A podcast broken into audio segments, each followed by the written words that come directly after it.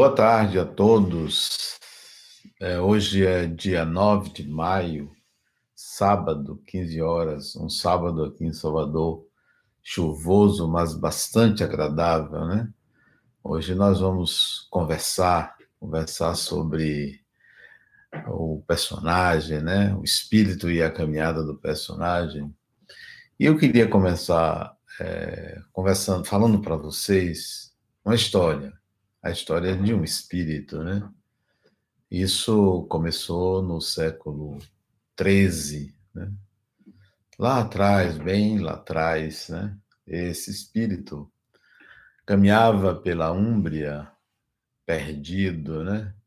E adoeceu, teve uma doença grave e passou por um vilarejo onde tinha um grupo de jovens construindo uma igreja e esse espírito, então, ao passar por essa igreja, doente como ele estava, né?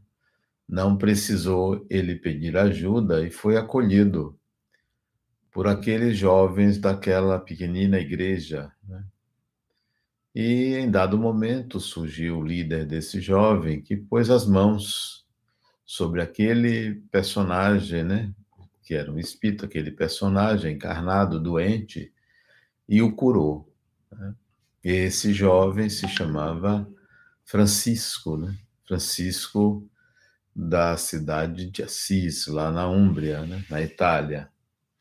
E a partir daí, então, esse espírito passou a se dedicar à obra de Francisco. Reencarnou, desencarnou, reencarnou várias vezes, sempre buscando o ideal de Francisco, isto é, o cristianismo. Viveu muito tempo buscando, tentando entender como uma pessoa se dedica ou se dedicava a curar outras, que interesse era esse, que força era essa que levava aquele jovem a buscar, a, a, a, tratar as pessoas, a curar as pessoas. Que bondade era essa? De onde vinha essa bondade? E então é, um dia, né, esse espírito entendeu e passou de discípulo de Francisco a seguidor de Jesus. Reencarnou, não mais na Itália, na França, na própria Inglaterra, nos Estados Unidos, depois morou na Alemanha. E numa encarnação do século XIX, a última antes da atual, construiu um personagem dedicado ao estudo da religião, em particular do cristianismo, um professor também. Ensinou numa universidade americana, nasceu no estado de Massachusetts, né? em pleno século, digamos assim, um pouco antes do século XX, no século XIX, né? Lá pelo ano de 1844, família humilde numa cidadezinha campestre do estado de Massachusetts, Massachusetts, e tornou-se professor, estudioso de teologia, de literatura, graduou-se, pós-graduou-se, estudou em uma grande universidade americana, próximo no mesmo estado, depois migrou para a Alemanha, estudou psicologia na Alemanha, voltou para os Estados Unidos, fundou um jornal, uma associação ligada à psicologia e passou a se dedicar à psicologia, desencarnando em 1924. E esse espírito que despertou lá na Úmbria, lá na Itália, e que eu estou contando a história e que desencarnou em 1924, tá ele aqui, sou eu, reencarnei, vim para o Brasil, reencarnei aqui, nasci numa cidadezinha tão pobre quanto a que havia nascido em Massachusetts, em 1844, renasci em 1955, 111 anos depois, numa cidadezinha do interior do sertão da Bahia chamada Acajutiba. Por que reencarnei no Brasil? Por que naquela cidade? Reencarnei no Brasil porque aqui eu entraria em contato com o Espiritismo. Havia um projeto que eu fui convidado exatamente por espíritos ligados aos ideais de Francisco de Assis. Havia um projeto que eu poderia participar e estar à frente. Então, a reencarnação no Brasil tinha também essa oportunidade de colocar em prática as teorias que eu tanto busquei, que eu estudei entendi a teoria e agora estava na hora de colocar em prática as, a vontade de Jesus, os ideais de Jesus. E por que a Cajutiba? Porque salva, porque Bahia, né, a Cajutiba?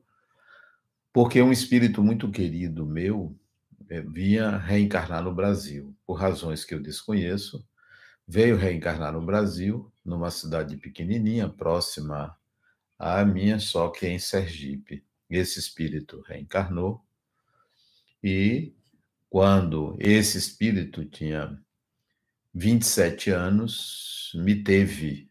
Minha mãe. Reencarnei, era um espírito muito querido. Naquela encarnação anterior, fora minha filha, havia desencarnado muito jovem, aos nove anos de idade, uma desencarnação num acidente de charrete, e eu reencarnei aqui naquela região para me encontrar com ela, para estar próximo dela. Um amor atrai outro amor. E aí nasci, seu filho, não tinha uma identidade real com meus irmãos, uma, uma sintonia, mas eram meus irmãos, foram meus irmãos, alguns ainda estão encarnados. E segui, então, logo cedo, aos 17 anos, o personagem Adenauer, começou a buscar o Espiritismo de uma forma espontânea, sem dor, sem nenhum problema. Foi buscar o Espiritismo, estudou, se dedicou, e em 1992, portanto, há 28 anos atrás, fui é, convidado, aí sim, para iniciar o projeto Fundação La Harmonia.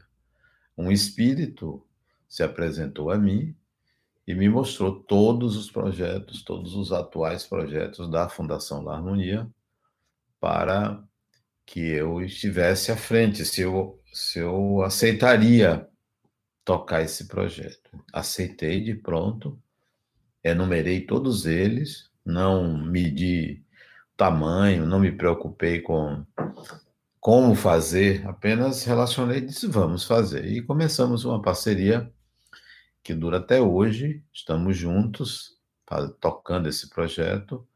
E vocês da ULI, da ULI-AD, do Centro Espírita Harmonia, estão engajados nesse projeto que tem origem lá atrás, de muito tempo.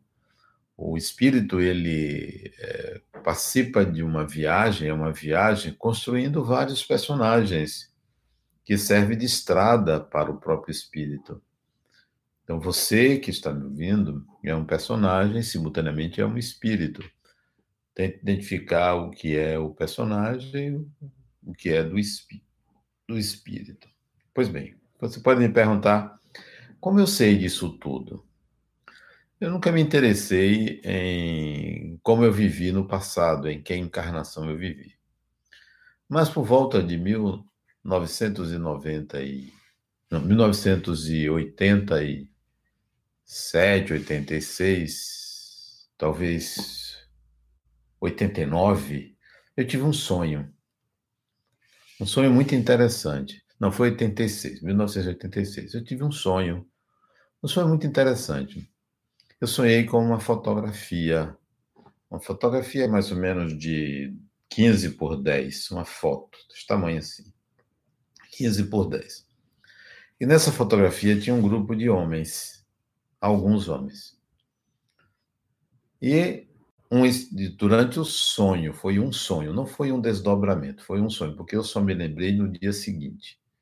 E um espírito, que era esse amigo que me convidou para fazer a Fundação da Harmonia, apontou para um do, dos homens e disse: Você foi este homem aqui.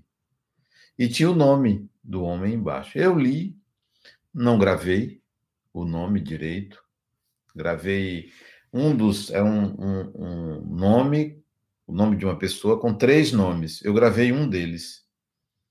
E acordei e me lembrei desse sonho, mas não me preocupei em quem foi, em que lugar viveu, nem que fotografia era aquela. Mais tarde, em 1995, portanto, já tinha nascido a Fundação Larmonia, a Fundação Larmonia nasceu em 1994. Eu recebi a orientação de criar a instituição em 92. Ela foi criada em janeiro de 94. 29 de janeiro de 1994. Em 95, lendo um livro de psicologia, eu encontrei a foto. A mesma foto do sonho de é, nove anos antes. A mesma foto. E tinha a fotografia daquele homem que o espírito tinha falado que eu era. E eu li o nome. Isso é interessante. Então eu fui esse indivíduo mas não era uma pessoa importante, não, para vocês não pensarem que eu encontrei um personagem importante porque estava num livro de psicologia. Um personagem que nem fora psicólogo. Mas não me interessei em pesquisar. Li um capítulo que trata que esse livro trata, aquele capítulo que tinha aquela fotografia, dentre outras fotografias que constam no livro. Eu tenho esse livro aqui até hoje. Deixei para lá. Não pesquisei, não me interessei, porque para mim, o espírito que sou, basta o presente, basta o que vem pela frente e não o passado. Não fui atrás. Em 2012, porém, há oito anos atrás, 2012, veja a diferença de tempo eu tenho 65 anos. Em 2012, eu tinha 57 anos. Incompletos. Eu faço aniversário em abril. Então, aos 57 anos, eu fiz uma viagem para a Espanha. Estava viajando com um casal e quando eu salto do avião e começo a passar pelo Finger para chegar ao aeroporto andando, né? eu comecei a lembrar da vida anterior em Massachusetts, com detalhes, com esses detalhes que eu estou contando e outros. Lembrar espontaneamente de todos. Não tinha bebido, não bebo, não tinha tomado nenhuma substância, não estava em transe, não entorpeci os sentidos. Como estou aqui conversando com vocês, andando no Finger para atingir o aeroporto, as imagens começaram a vir. Nomes, datas, locais, pessoas, muita coisa, muita informação. Eu caminhei tranquilamente e parecia que eu já sabia de tudo aquilo. Não precisei anotar, já sabia de tudo aquilo. 2012. Fevereiro de 2012. Achei muito interessante. Comentei com o casal que estava comigo posteriormente o que tinha acontecido. E durante toda a viagem da Espanha, eu fui me lembrando. E não tinha nada a ver com a Espanha. Eu passei 15 dias na Espanha. Não tinha nada a ver com a Espanha. Por algum mecanismo divino diferente, não vi o espírito que me acompanha, não estava comigo para dizer que foi ele, não. Foi um fenômeno luminoso. Fenômeno luminoso é quando você é tocado, é tocada pelo sagrado que acontece. Então, gravei aquilo 2012 e decidi naquele dia que eu iria voltar a todos os locais que eu me lembrei ter vivido. E de fato, em 2013 em junho de 2013, no ano seguinte, eu voltei. Fui ao estado de Massachusetts, Massachusetts, fui à cidade onde nasci, Ashfield, Fui à prefeitura, busquei registros, busquei informações. Fui à universidade onde eu ensinei, ainda tinha lá, porque a universidade é antiga, muito antiga. Fui à universidade. Depois fui a Berlim, onde eu passei dois anos estudando, em Leipzig. Estudo, voltei, fiz um curso em Berlim, voltei. Fui ao seminário onde me formei em teologia no estado de Nova York percorri todos os locais que eu tinha referência de ter passado. Fui ao túmulo onde estavam os restos mortais do personagem anterior. Tirei uma foto, porque na universidade tem a fotografia dos antigos professores e diretores. Tinha lá a foto do personagem anterior. Tirei uma foto onde a imagem, a fotografia da encarnação anterior está acima da minha cabeça, as duas fotos, portanto, foi uma experiência agradabilíssima, muito interessante.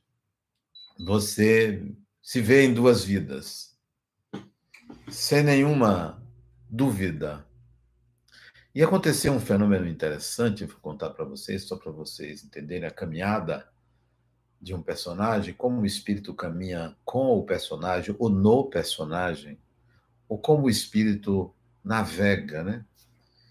Eu cheguei na universidade que eu ensinei, que fica na cidade de Worcester, em Massachusetts.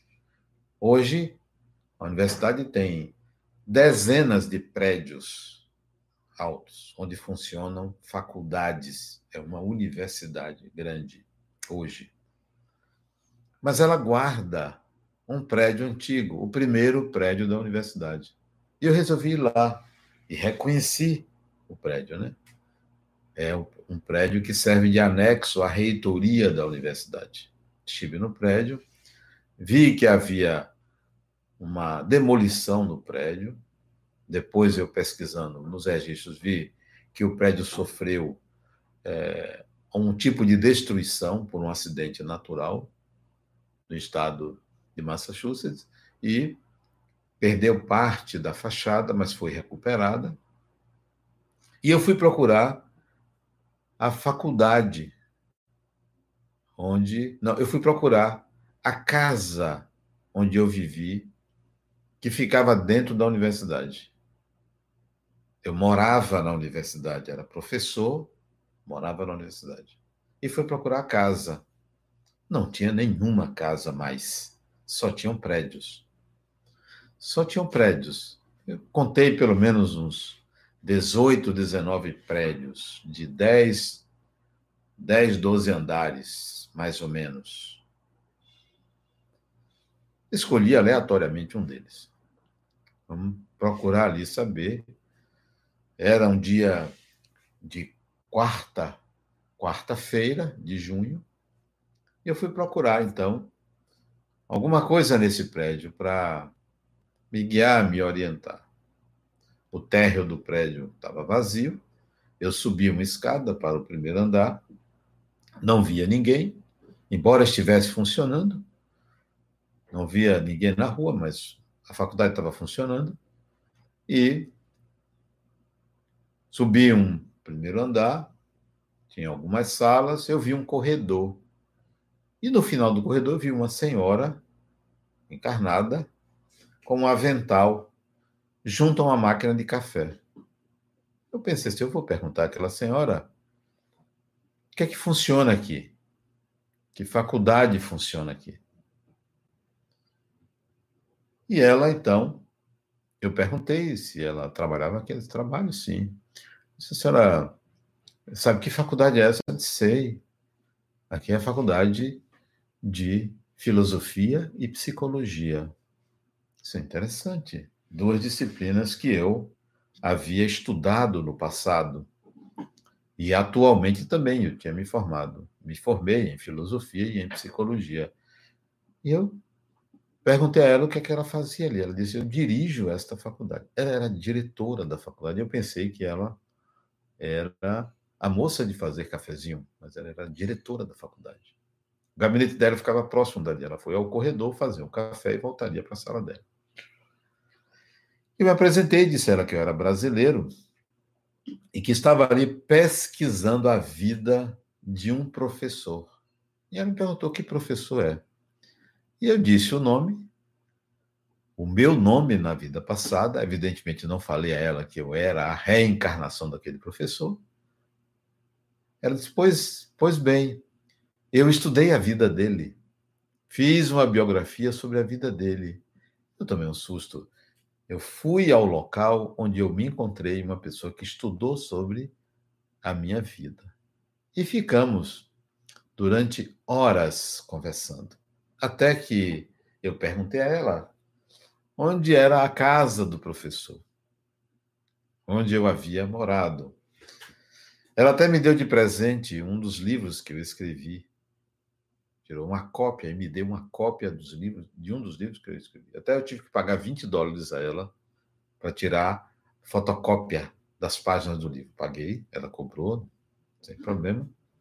Então, ela me disse: Olha, o professor morava numa casa que ficava neste terreno onde se construiu este prédio. Então eu fui exatamente no local onde morei e foi escolhido aleatoriamente. Qual o prédio que eu vou? Eu vou naquele ali. E ali tinha sido a casa onde eu havia, onde eu morava e foi demolida. Eu não sabia que tinha sido demolida. Eu me lembrava da casa, mas não sabia que era ali. Não tinha referência de local, mas era ali onde eu escolhi para ir conhecer aquele prédio. E ficamos horas conversando, eu e ela. Muito bom papo, né?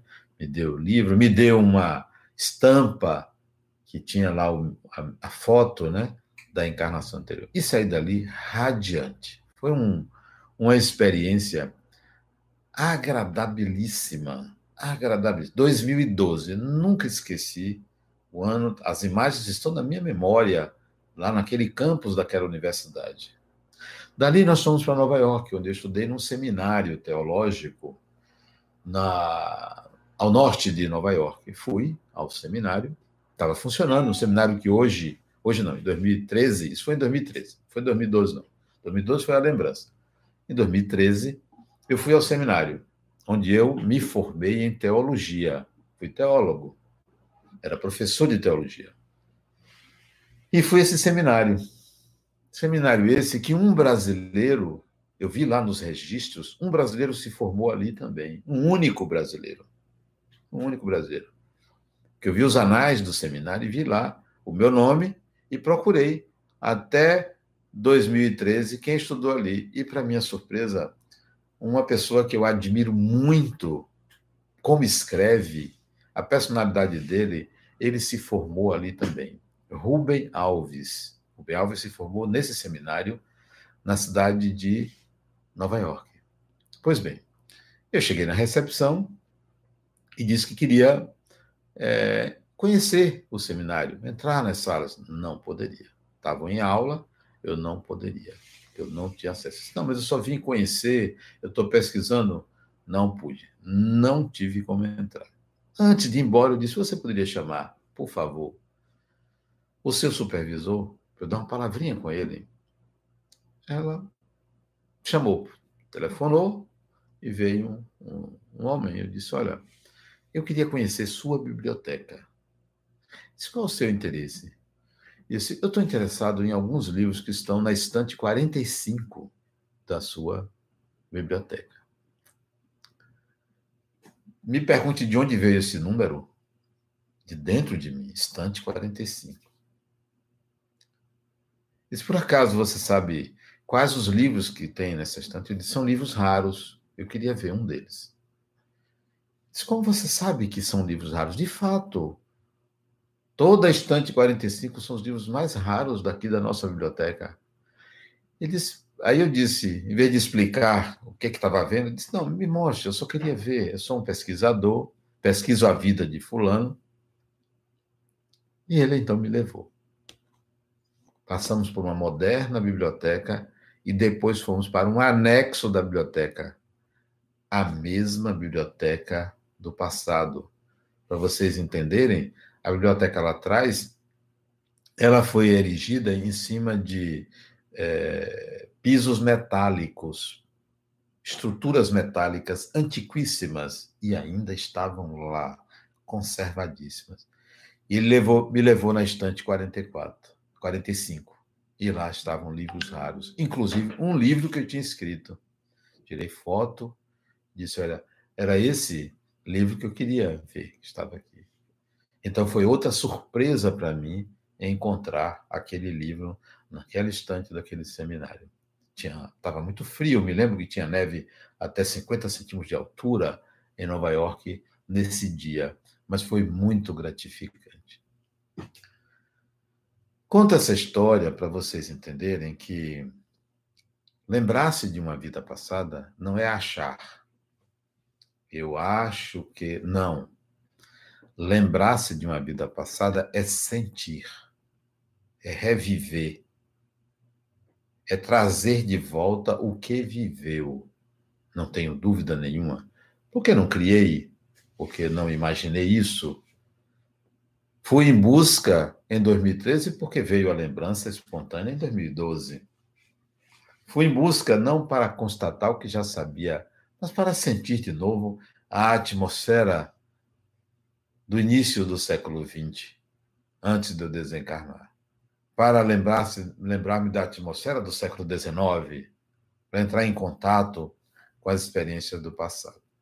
Mas aconteceu algo posterior, para vocês entenderem o personagem Adenauer, a partir dali, daquela ida a Massachusetts, e depois eu fui lá a Berlim de novo, onde eu morei dois anos, para estudar psicologia, primeiro em Leipzig, depois em Berlim, na Universidade de Humboldt, eu, eu queria sentir de novo todas as coisas, sabe? Quando você é, quer fazer um flashback, você quer voltar ao passado e se lembrar com gratidão, lembrar-se daquilo que foi vivido com, com muita vontade, com determinação, sentir lá no íntimo da alma como as coisas foram vividas e vividas com bastante harmonia interior. Foi assim. Aí aconteceu, depois que eu voltei, eu estava escrevendo a série, essa série aqui, que está aqui atrás, ó, esses sete livros Jesus, o intérprete de Deus, eu estava escrevendo o primeiro volume. O primeiro volume. Não tinha ainda ideia do que seriam sete. Eu comecei, comecei o primeiro. Estava nos rascunhos ainda. Foi muito interessante o que aconteceu. Minha filha, que morava na Inglaterra, hoje ela mora no Rio, ela fez doutorado na Universidade de Essex, na Inglaterra. Ela, sem me dizer nada, é, comprou dois livros e me deu de presente estes dois livros aqui, em azulzinho. Ela me deu esses dois volumes. Meu pai, eu, ela veio ao Brasil e me trouxe de presente esses dois livros. Eu abri, para minha surpresa, é a cópia de um livro que eu escrevi, que tinham dois volumes no passado mesmo. De um livro que eu escrevi em 1917. Ela me deu de presente, ó, meu pai. Você lembra que, porque ela foi comigo aos Estados Unidos, lembra que você lembrou da vida passada, eu lhe trouxe uma cópia do livro que você escreveu em 1917. E o título do livro é, Jesus, o Cristo, à luz da psicologia. Esse é o título do livro que eu escrevi em 1917. Jesus, o Cristo, à luz da psicologia. E eu estava escrevendo Jesus, o intérprete de Deus. Quando eu folhei o livro de 1917, eu vi continha a interpretação do Evangelho de Mateus. E eu estava escrevendo a interpretação do Evangelho de Mateus. Aí eu pedi a ela que fizesse uma coisa comigo. Eu peguei o computador, e, e abri no versículo que eu estava analisando e pedi a ela que lesse o versículo como eu analisei em 1917 e como eu estava analisando em 2013. A diferença entre um personagem e outro é que em 1917 eu era protestante. Eu era protestante, eu não era católico, eu era protestante. Eu já tinha feito a passagem dentro do cristianismo, do catolicismo para o protestantismo. Já tinha feito essa passagem necessária. E agora eu estava escrevendo o mesmo tema, só que à luz do espiritismo. Então a mudança só foi o pensamento do espírito. Pensamento protestante, pensamento espírita. E aconteceu, então, para terminar minha fala e poder atender a perguntas de vocês, que eu acho que tem muitas perguntas, e Geisa me encaminhou também algumas perguntas aqui de cada ciclo que eu vou responder. Eu decidi, praticamente em 2014, eu decidi fundir os dois personagens. Hoje, personagem não é só Adenauer. É Adenauer mais Granville, que era o nome que eu tive na vida passada. Eu fundi os dois personagens. A personalidade mudou. Penso como aquele professor.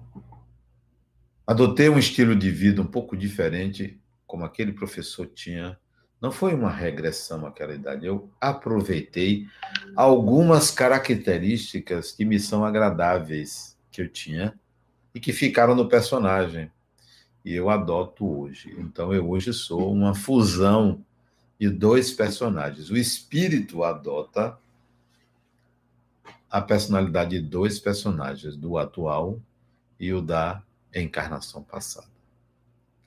Então, essa é a história que eu trago para vocês, vocês uh, saberem como é, que, que maravilha é a doutrina espírita que nos oferece essa compreensão da existência, compreensão da vida, do destino, das múltiplas possibilidades de se manifestar numa cultura, no meio, de trabalhar, de estudar, de não precisar brigar com ninguém, de não precisar criar atritos na, na encarnação, não, não reencarnar para resolver problema passado. Não, eu não vim resolver nenhum problema no passado, não vim pagar nada.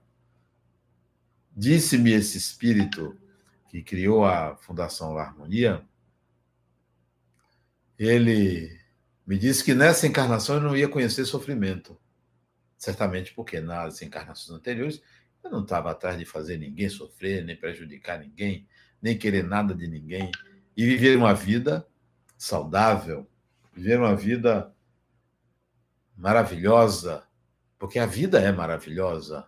A encarnação é uma maravilha estar reencarnado, maravilha. Por isso que a gente se apega muito à encarnação, porque é uma maravilha você viver. Você pode pensar assim, mas tanta guerra, tanto problema. Isso é coisa humana. Isso é briga, brigazinha. Ah, mas e o isolamento social e a pandemia? Isso é biológico. Isso passa. É, serve para aprimoramento da ciência, né? Isso é, é algo natural, não, é para se desgastar com isso, é tocar a vida e vivendo como ela se apresenta. Esse é um momento de viver, como todo, todo é um momento de viver. Então, é, ofereço a vocês essa história, que é uma história pessoal, já contei em outras oportunidades, em palestras, né? Não, não me, não faço isso por vaidade, eu faço mais para mostrar como é, como é que acontece. É uma experiência pessoal. Isso não me envaidece. Outras coisas me envaidecem. Isso não me envaidece. Isso é apenas falar daquilo que é real, daquilo que é vivido, daquilo que é sentido. As teorias são muitas, né? As pessoas agregaram à reencarnação a ideia de causa e efeito. Não, a reencarnação não é causa e efeito. A reencarnação é um processo de continuidade da vida do espírito, né? não é uma não é uma pagamento, resgate, para alguns. Para aqueles que acreditam assim, assim acontece. Como para mim, a reencarnação é uma continuação de uma vida espiritual. estava num corpo, desencarno, construo um personagem no mundo espiritual, construo outro na vida material, desencarno, construo outro na vida espiritual. De tal maneira que a evolução do espírito é a construção de vários personagens materializando o que o espírito é, até que haja uma identidade plena. Espírito e personagem são uma coisa só. Por enquanto, o espírito se revela no personagem. Por enquanto. É, a pessoa pergunta aqui, a razão de eu ter reencarnado em Salvador? Não, eu não reencarnei em Salvador. Eu reencarnei numa cidadezinha chamada Acajutiba. Por quê? Para seguir um espírito que eu amo, que foi minha mãe nessa encarnação. Já desencarnou. Eu vim atrás dela porque o espírito, quando é livre, ele quer reencarnar junto dos seus amores. E eu procurei ela onde ela estava. E eu soube que ela veio ao Brasil. Coincidentemente, eu tinha que vir ao Brasil para entrar em contato com o Espiritismo. Então, reencarnei atrás dela e entrei em contato com o Espiritismo. O amor atrai o amor, não esqueça disso. Então vamos lá, as perguntas que é, Geisa me passou. Né? Tem outras aí é, que eu não sei, não sei se vai dar para eu responder. Mas, mas vamos ver o que, que vocês perguntaram aqui, tá? Primeira pergunta do ciclo 1. É uma pergunta sobre libertação do espírito. Como e para que isso ocorre? É interessante para o personagem tomar consciência desse processo? Como fazer? Olha, eu achei muito importante que eu tomasse consciência. Muito importante. Foi muito melhor. Mas eu passaria sem. Passaria sem, claro. Nunca foi necessário eu saber de vida passada. Nunca foi necessário. Porque quando você se determina ao trabalho, você não está se preocupando se antes quem você foi, o que fez. Você tem uma tarefa, você tem uma vontade, você tem um desejo. Você se autodetermina a fazer alguma coisa. Então, não há essa história de, bom, eu vou procurar saber porque aí vai ser melhor. Não. Bom, veio a mim, espontaneamente, como eu disse, e foi muito bom saber. Não provoquei, não fiz regressão de memória, não procurei ninguém para me lembrar, não fiz esforço nenhum para lembrar. Como eu disse, anos antes teve um sonho, estava aquela foto lá, mas não liguei. Anos depois vi a foto no livro, vi lá, mas também não dei tanta importância. Mas em 2012, anos depois, veio como se fosse um avalanche dentro de mim. Então, é, se é importante, é importante. Se você tiver acesso ao personagem anterior, é importante. Agora, você pode ter acesso ao personagem anterior por emoções negativas. Isso vai ser ruim. Você pode ter acesso ao personagem anterior vendo conflitos. Isso é ruim. Eu não vi conflito nenhum. Eu não vi problema nenhum no passado. Eu vi a história de um professor que teve uma vida normal, comum, numa cidade do interior, do estado de Nova York ou do estado de Massachusetts. Comum. Comum, sem. Teve uma tragédia que minha esposa e minha filha faleceram no acidente de charrete. Eu me casei pela segunda vez, tive um filho que estudou medicina, foi para Nova York.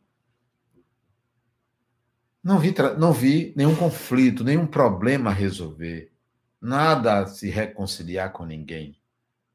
Isso não, não passa pela cabeça de quem já alcançou uma certa maturidade na vida. Você é uma pessoa madura?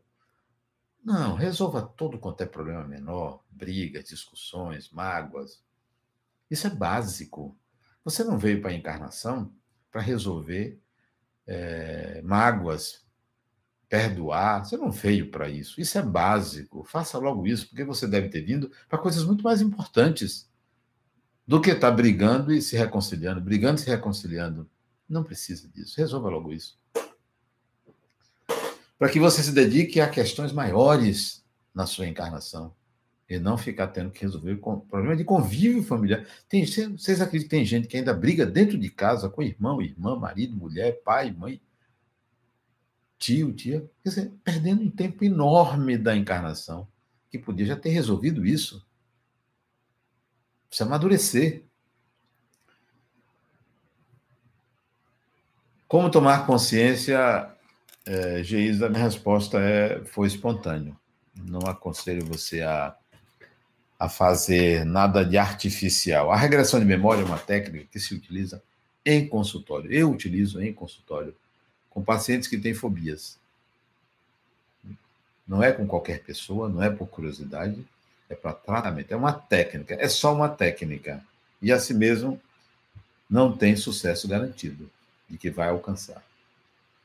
A segunda pergunta do ciclo 1, sendo a reencarnação um processo educativo para o espírito, como o personagem pode nos ajudar a passar a fase? Vejam bem, olha o que eu fiz com o personagem eu criei protocolos, protocolos mentais para o personagem. Você pode fazer isso. Criei protocolos.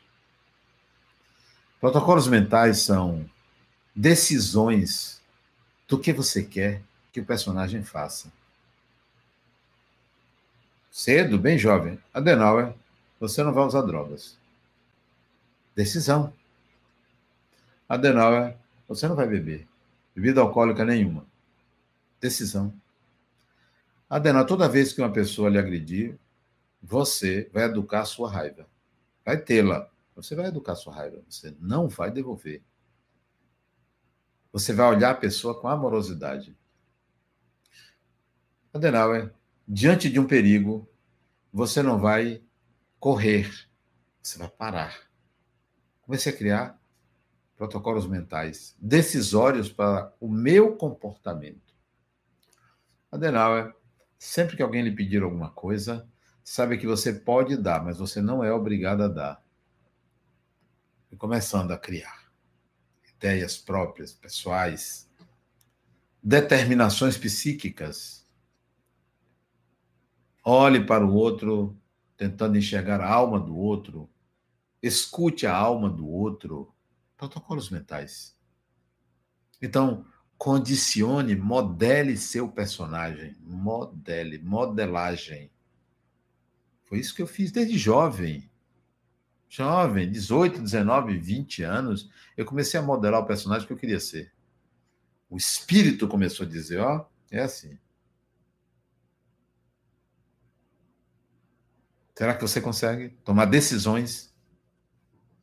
Ó, oh, Denova, você tem que estudar, eu estava na faculdade, né, quando eu comecei no Espiritismo. Você tem que estudar, se formar, trabalhar e se dedicar ao Espiritismo. Não esqueça, você tem que aprender o Espiritismo. Você tem que ter tempo para isso.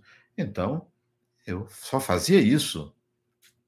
Esquecia outras coisas. A juventude da minha época estava lá fazendo farra, mas isso não me interessava. Não fazia nenhum esforço para dizer eu preciso rejeitar isso. Não. Eu tinha outros interesses. Será que você é capaz de colocar interesses no personagem? Não, você você vai precisar se dedicar a isso e aquilo. Adenal, você tem que ser uma pessoa saudável, sem comer bem, fazer exercícios. Então, fui moldando o personagem para aquilo que eu quero. Vivendo o que eu queria viver. Então, a passar de fase. Você quer passar de fase? Faça isso. Crie protocolos mentais e assuma-os. Não brigue com ninguém. Não seja contra ninguém. Seja a favor dos seus propósitos. Ciclo 2. Duas perguntas também. Primeira pergunta: Como funciona a escolha da família carnal para o espírito imortal? A pessoa da família espiritual nessa composição? Veja bem, é, é importante que você saiba que você só escolhe a família livremente quando você não tem nenhum karma pendurado em você. Não está devendo nada a ninguém, não tem ninguém lhe cobrando, não assumiu essa questão de dívida. Você é uma pessoa livre. Segundo, você só escolhe família quando você tem afetos. De quem eu gosto? Quem gosta de mim? Eu sei que vai me aceitar. Os espíritos formam clãs afetivos. Já se conhecem, reencarnam em grupos, reencontram-se em grupos. São clãs. Por isso, constitua o maior número de afetos, faça amigos, o que é uma garantia de reencontro, de simpatias, não de antipatias. Teve uma antipatia por alguém, desconfie de você. Não é o outro que não presta. Desconfie de você. Sua antipatia aponta para algo mal resolvido dentro de você. Como as dificuldades do espírito se manifestam na vida do personagem? O que temos que prestar atenção para superar essas dificuldades? Geralmente, as dificuldades do espírito se apresentam em experiências repetitivas, mesma dificuldade. Perdeu o emprego uma vez, arranja um emprego tal, tal, perde de novo. Repetição de experiência negativa, dificuldades do espírito. Tem um relacionamento, acaba. Faz outro, acaba de novo. Repetição de experiência. Tem uma doença, fica curado, volta a mesma doença. Repetição de experiência. Tem uma contrariedade com uma pessoa, resolve com aquela pessoa, contrariedade com outra pessoa, mesmo tipo de contrariedade, repetição de experiência. Então, as experiências aversivas que se repetem apresentam as dificuldades do espírito. Ok? que temos que prestar atenção para superar essas dificuldades? Criatura, encontrou a dificuldade? Mergulhe nela para resolver, porque interessa a você. Interessa a você, interessa a mim eu ser uma pessoa boa.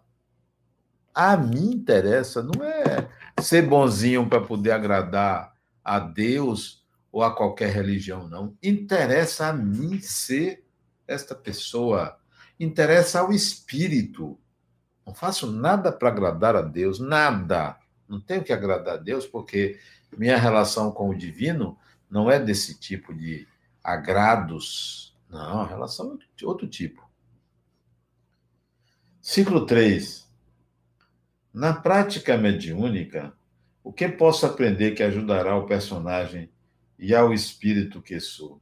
Olha, eu me relaciono com os espíritos há muitos anos. Sabe o que é que eu faço? Sempre fiz isso. Tratar como pessoa. Como pessoa. Não como divindade. Vou contar uma experiência que eu vivi. Eu tinha 21 anos. Estava numa mediúnica.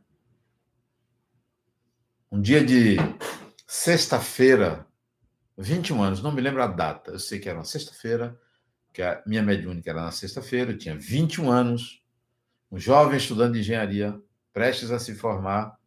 Eu Estava numa reunião mediúnica. Tinha umas 20 pessoas nessa reunião.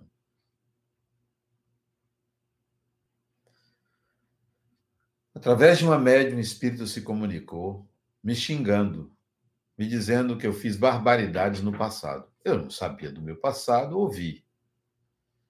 Simultaneamente, através de outro médium, outro espírito também, dizendo que eu prejudiquei ele, que eu ia pagar, que ele ia me perseguir. Os dois falaram horrores de mim. Eu ouvi atentamente.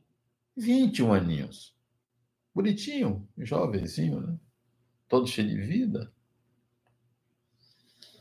Terminaram as duas comunicações mediúnicas numa reunião mediúnica de desobsessão no Centro Espírita Paulo de Tarso, aqui em Salvador. O dirigente da reunião disse assim: Adenauer, você não vai dizer nada? Eu disse: Vou. Aí eu comecei assim: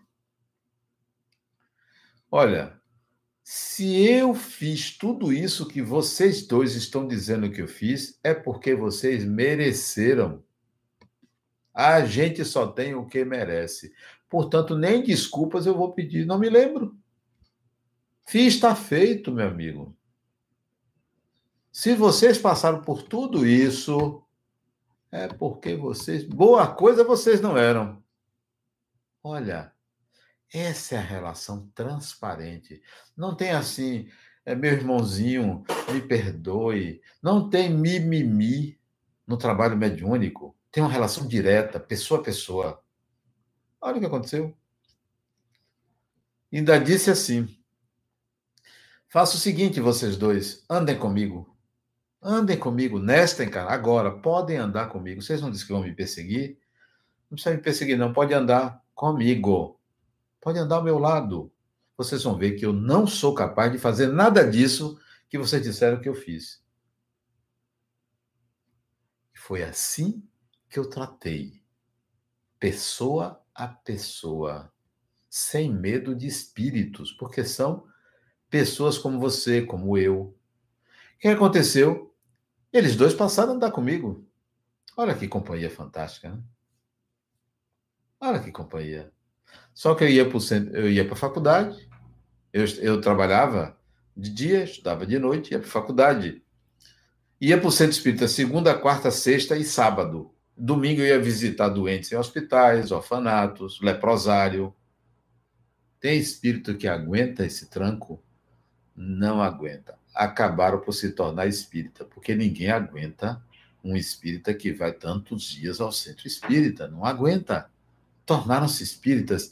Olha, e também se não se tornassem, problema, elabore, cada um que elabore a própria vida.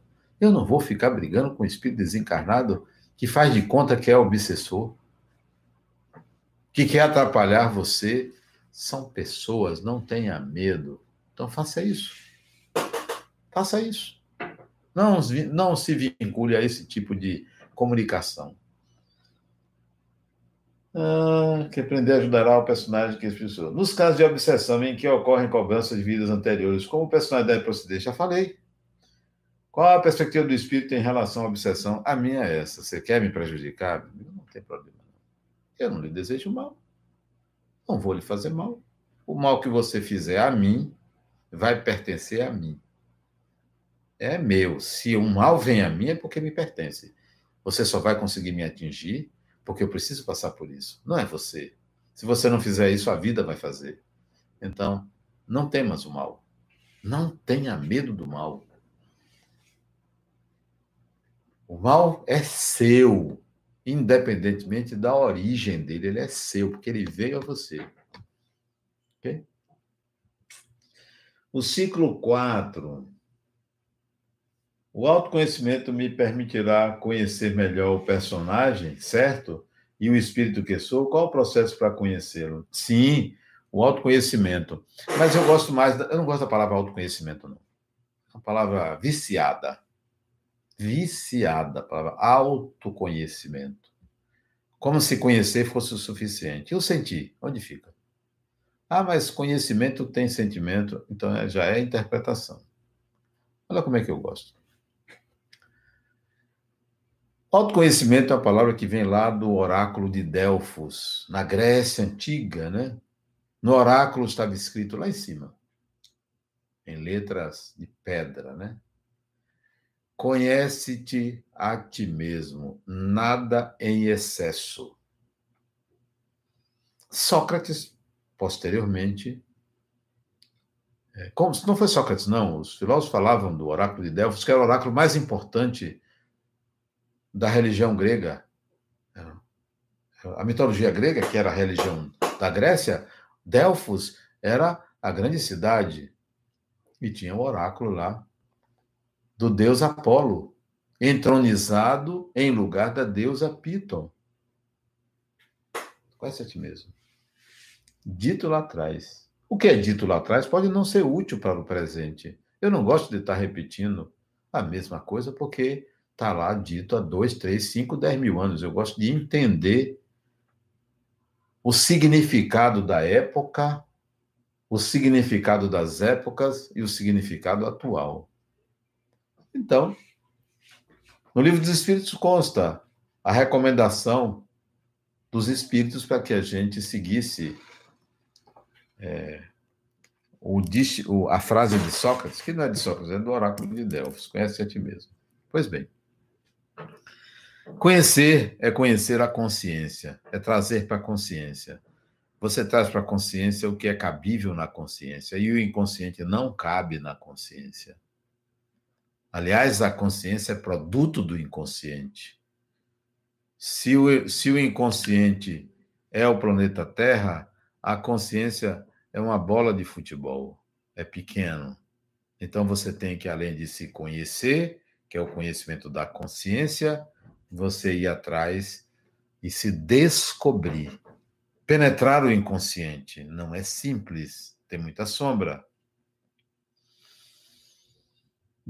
Penetrou o inconsciente, descobriu o inconsciente, numa linguagem totalmente diferente da consciência, você pode encontrar pelos estigmas, pelos sonhos, pelos atos falhos, pelos mecanismos de defesa, pelos complexos psicológicos. Tem várias maneiras de você acessar o inconsciente.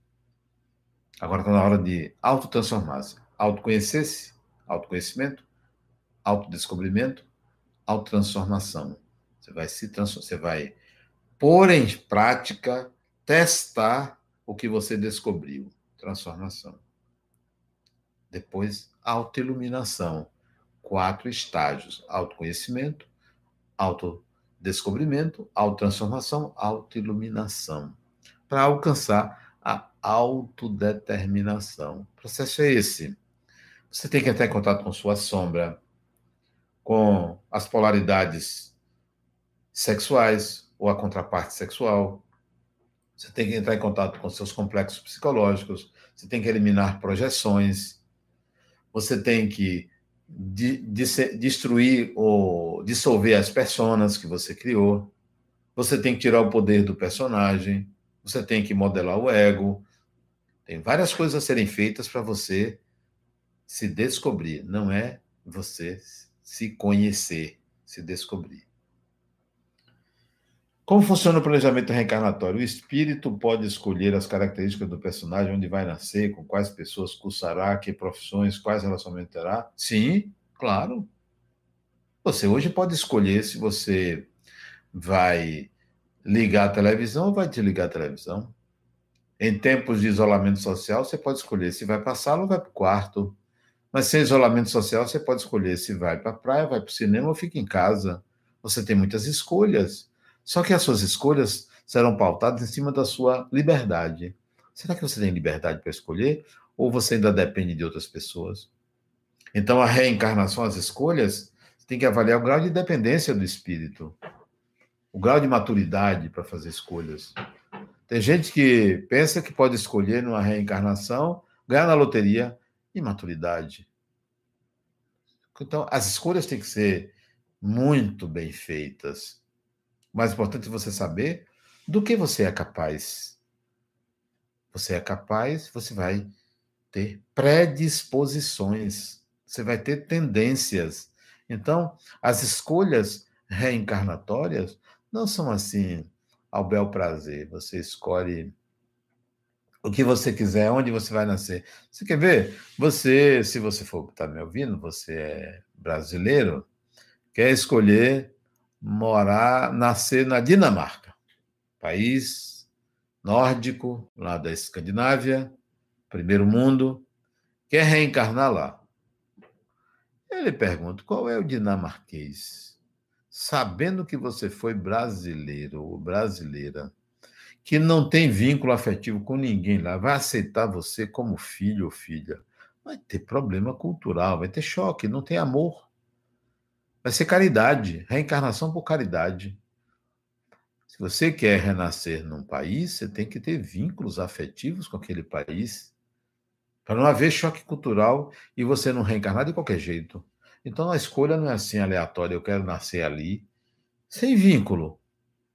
Não dá. Você quer ir para você, você quer ir para São Paulo? Ah, não, a primeira casa que eu achar lá, eu peço para dormir.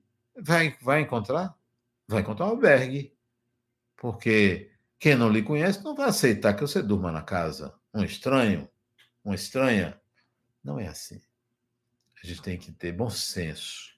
Para fazer escolhas, é preciso ser livre, é preciso ter maturidade, é preciso ter vínculos afetivos. Ok? Vamos lá, outra pergunta. Como saber, ciclo 5, como saber se minhas escolhas até hoje atendem os anseios do personagem ou do espírito imortal? Ah, essa é simples. Você faz escolhas. É, como é sua vida? Você é uma pessoa autônoma? Você é uma pessoa com mágoas? Você é uma pessoa que não sabe lidar com dinheiro? Você é uma pessoa que não sabe lidar com sexo? Você é uma pessoa que não sabe lidar com poder? Quais são suas habilidades? Uma encarnação boa é uma encarnação que você está sempre integrando habilidades. Uma encarnação que você não está integrando habilidades, está ali empacando, não está atendendo o espírito. Está ali o personagem criando dificuldades para você. É importante você reavaliar. São os empecilhos, as dificuldades, os problemas, os conflitos, o tamanho do conflito. Se um elefante briga com a formiga, olha o tamanho dele, é o tamanho da formiga. Se você engasga com a formiga, você é do tamanho da formiga. Se você engasga com uma pessoa, olha o seu tamanho. Engasgou com a pessoa. Está brigando com seu vizinho. Pelo quê? Por uma palavra mal colocada. Olha o seu tamanho. Se você tem que brigar, brigue pelas estrelas. Não brigue pelas, pelo grão de areia. Brigue pelas estrelas. Não seja pequeno. A alma não pode ser pequena. Seja grande. Então você vê o tamanho do espírito pelos engasgos do personagem, pelas dificuldades do, do personagem, sabe? Não. Encarnação é uma coisa maravilhosa. O personagem tem que fazer aquilo que o espírito quer. Eu, às vezes, digo assim, Adenauer, bora, levanta, a gente tem que fazer, rapaz. Bora. Às vezes eu digo, poxa, Adenauer, você está precisando descansar, vamos lá, vá, vá. Eu deixo, pode descansar. Porque o personagem tem limites. Adenauer, estou precisando que você estude uma determinada coisa. Estou precisando disso. Olha o que aconteceu em dezembro do ano passado. Dezembro, nós estamos em 2020, né? 2019. Eu comecei a sentir a presença de um espírito do meu lado. Não é coisa difícil ter um espírito do lado da gente, né? Não é difícil. Você sempre tem companhias espirituais, né? Sempre tem. Então não é difícil isso, né? Mas esta pessoa em especial eu senti algo mais próximo, mais íntimo de mim, algumas ideias assim, digo, que isso? Quem é? Não sabia quem era. Não via, neste caso eu sentia. Até que ela me disse: "Me chame de mãe". Me chame de mãe. Não era minha mãe, minha mãe desencarnou em 1998, mas não, não era minha mãe. Me chame de mãe. Mãe? Aí eu me lembrei, em dezembro, que na década de 70, nos anos 70, eu tinha um amigo, um promotor de justiça, doutor Elzio Ferreira de Souza, que ele me falou de uma pessoa cujo apelido era mãe, que foi discípula de Siri Aurobindo, ele me perguntou se eu já tinha lido sobre a mãe. Eu não me interessei, não me interessei. Diz que não. Ele disse: Olha, se você quiser, eu lhe arranjo um livro dela para você ler. Não me interessei. Esqueci. Quando ela me falou, me chame de mãe, eu será que é a mesma? Será que é a mesma? dezembro. Chegou em janeiro, começo de janeiro, novamente eu senti a presença dela comigo. Até fazendo palestras, eu sentia que ela estava me inspirando. Que negócio, quem é você? Ela disse: Meu nome é Mirra Alfaça. Nome simples, né? Mirra Alfaça. A mãe. Eu aí fui pesquisar quem era Mirra Alfaça. Ela foi uma francesa. Nasceu em Paris no século XIX, 1878, filha de um banqueiro turco e de mãe egípcia. Reencarnou em Paris porque a família migrou, eram banqueiros aristocratas, migrou para Paris, ela nasceu em Paris, e o pai deu o nome dela de Blanche Raquel Mirra Alfaça. Ela se mostrou uma menina, nasceu, cresceu, se mostrou uma menina muito capaz, de um pensamento profundo, uma menina. Casou, tornou-se artista plástica, pintora, expôs em galerias que Renoir expunha, porque ela, ela era uma assumidade Mirra Alfaça. Migrou para a Índia, morou na Índia durante a vida toda, morreu aos 95 anos. Eu fiquei encantado com Mirra Alfaça. Encantado. Essa proximidade é muito gratificante porque você começa a atrair velhos amigos. Ou eu estou próximo a desencarnar, ou os amigos começam a aparecer porque a gente encontra uma identidade, né? Identidade de propósitos, né? Então, é, as minhas escolhas, elas atraem esse tipo de companhia. Atraem. Na questão do mundo espiritual, para onde vamos, como ocorre essa escolha? Basta pensar, basta ter pessoas queridas lá, ou tem que fazer algo agora? tem que fazer algo agora. Eu aconselho você a se juntar aos bons. Se junte aos bons. Onde é que está? Onde é que estão os bons? Onde é que está o saber? Onde é que está a sabedoria? Saia do mundo sem negar o mundo. Dedique-se ao melhor. Dedique-se àquilo que é crescimento.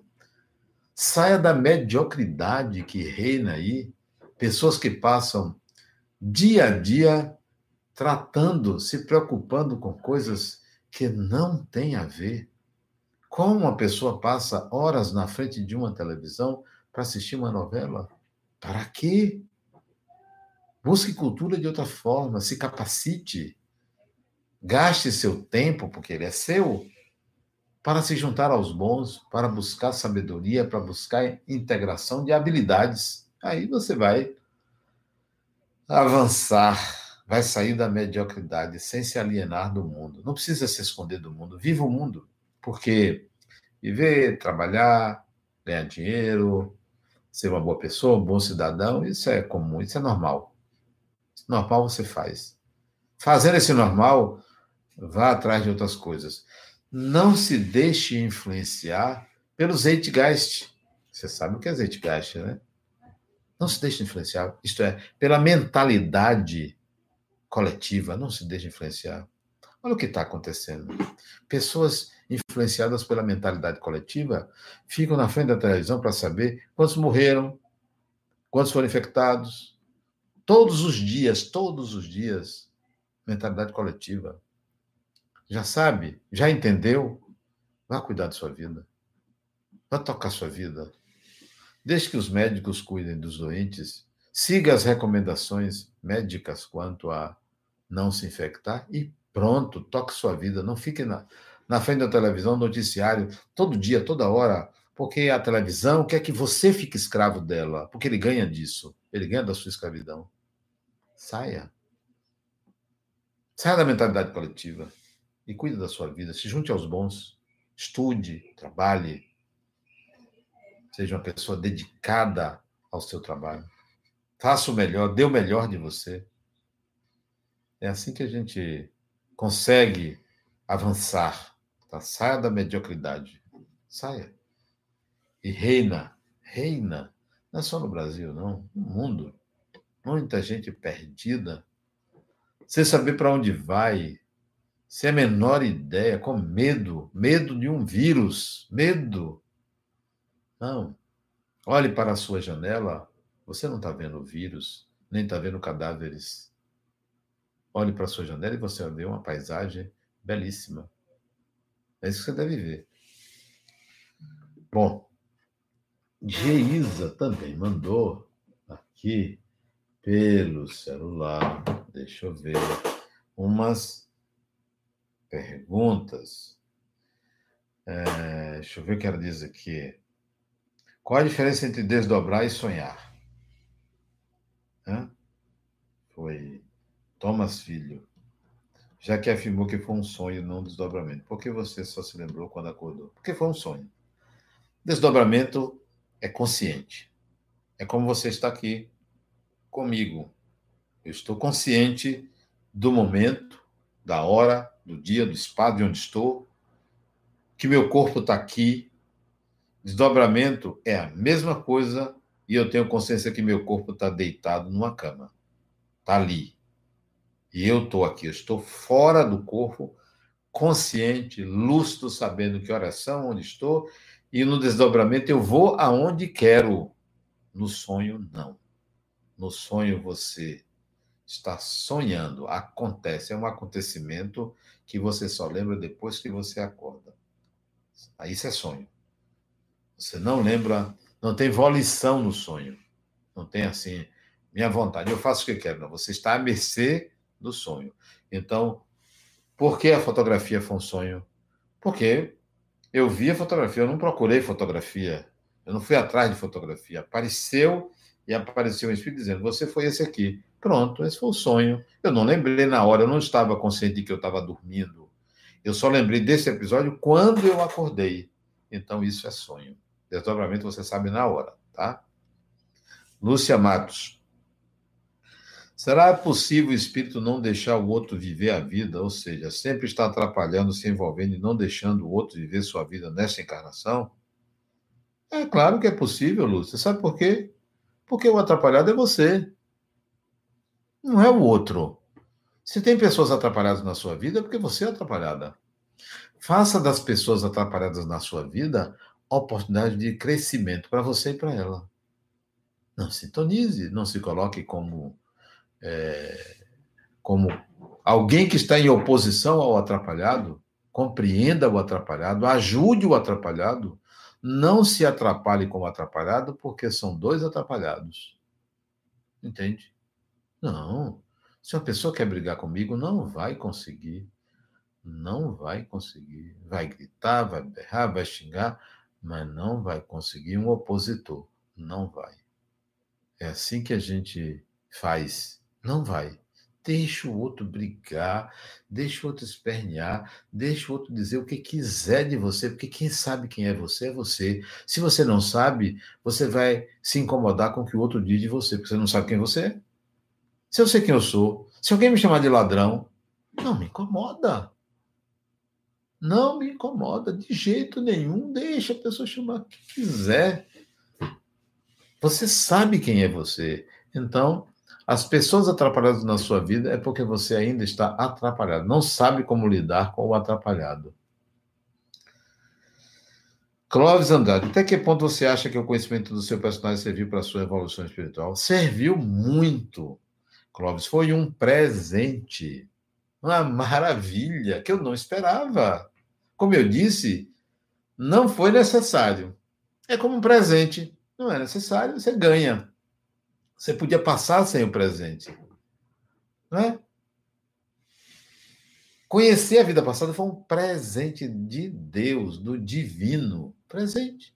Então foi importante, sim, muito importante, mas não necessários. Necessário, mas foi importante. Agradeço ó, a vida por eu ter tido essa experiência espontânea.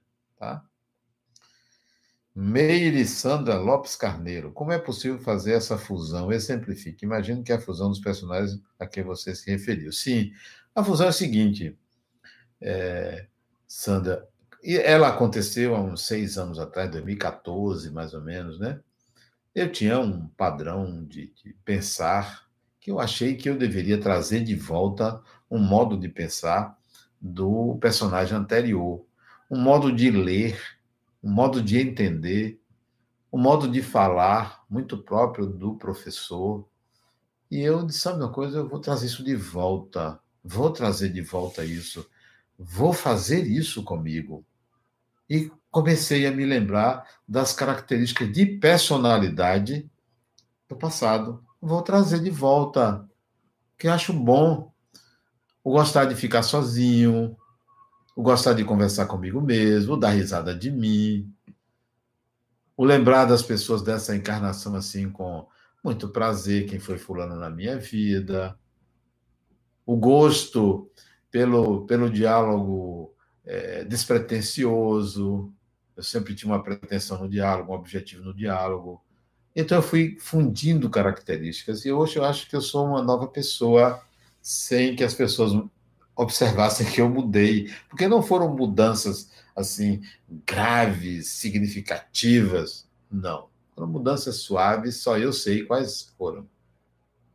Vamos lá. É, a Liomar, não. Rogério Lacerda. Existem sinais na nossa existência que nos mostram claramente que o personagem está a serviço do espírito? Rogério, eu acho que são muitos, né? O personagem sempre está a serviço do espírito, mas nem sempre o espírito se incomoda e acaba aceitando o personagem como ele é, porque não tem uma visão de que é espírito. Ainda não amadureceu para se perceber espírito, aceita o personagem como ele é. Então, é, é preciso você entender que quando o espírito se incomoda, ele vê o personagem e chama a atenção do personagem. Eu não quero isso. Adenal, eu não quero isto. Para você, para mim, não é por aí.